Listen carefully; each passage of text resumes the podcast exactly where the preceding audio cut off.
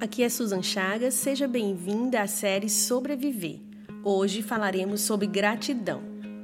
Bendiga o Senhor a minha alma, não esqueça nenhuma de suas bênçãos. Salmos 103, 2. Eu lembro de um dos piores momentos da minha vida, no leito de uma UTI depois que a Juju nasceu, o quanto eu pude valorizar coisas simples da vida. No dia que fui transferida para o quarto, foi um dos dias mais felizes da minha vida.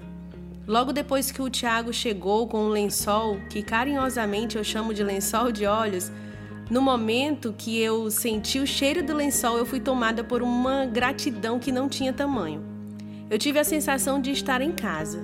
Depois de alguns dias recebi alta, fui para casa e eu simplesmente não conseguia reclamar das noites de sono perdida, de ter que perder algumas liberdades que a maternidade nos impõe.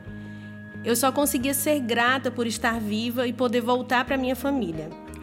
Talvez, se eu não tivesse passado por aquela experiência, as dificuldades normais dos primeiros meses da maternidade tivessem me levado para um caminho de murmuração. Depois daquela experiência, eu passei a olhar para a vida com outro olhar Antes, situações que me faziam facilmente murmurar, hoje não mais.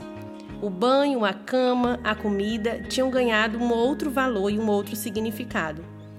Estou contando essa experiência e tenho certeza que talvez alguém que esteja me ouvindo possa ter tido alguma experiência parecida. Mas meu objetivo de falar esse testemunho é de te convidar para uma vida de gratidão pelo ordinário é fácil ser grata pelas grandes bênçãos, mas é na caminhada de todos os dias que o Senhor nos convida para sermos gratas. Tem dias que precisamos parar um pouco, aliviar a bagagem e lembrar da bênção de todos os dias.